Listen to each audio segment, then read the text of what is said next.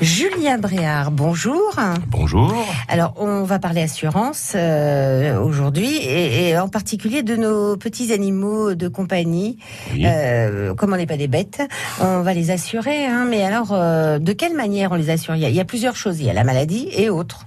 Alors absolument. Donc euh, l'assurance de nos petits euh, chiens-chats, hein, comme on peut dire. Euh, iguane aussi. Euh, euh, iguane aussi. Cobra. Donc cobra, là c'est un peu plus compliqué quand même. c'est assez simple. Vous avez deux assurances. Dans votre contrat habitation, vous avez une responsabilité civile. Cette responsabilité civile va couvrir aussi vos animaux de compagnie sans aucun problème. Par contre, euh, les chiens un petit peu dits dangereux, euh, pitbulls, etc., c'est un peu plus compliqué à couvrir. Là, il faut bien le déclarer à son assureur.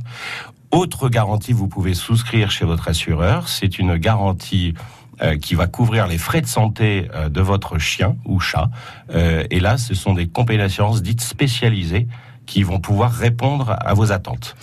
C'est-à-dire que quand il y a des chiens, par exemple, qui sont fragiles, des chiens de race qui sont fragiles, ou chats, euh, il vaut mieux prendre ce genre de Absolument, c'est comme pour les humains. Vous avez le droit à une sécurité sociale, euh, le remboursement des frais de soins de votre animal, euh, etc. Donc il y a beaucoup, beaucoup de compagnies d'assurance. Le faisait auparavant, maintenant ça passe sur des compagnies dites spécialisées.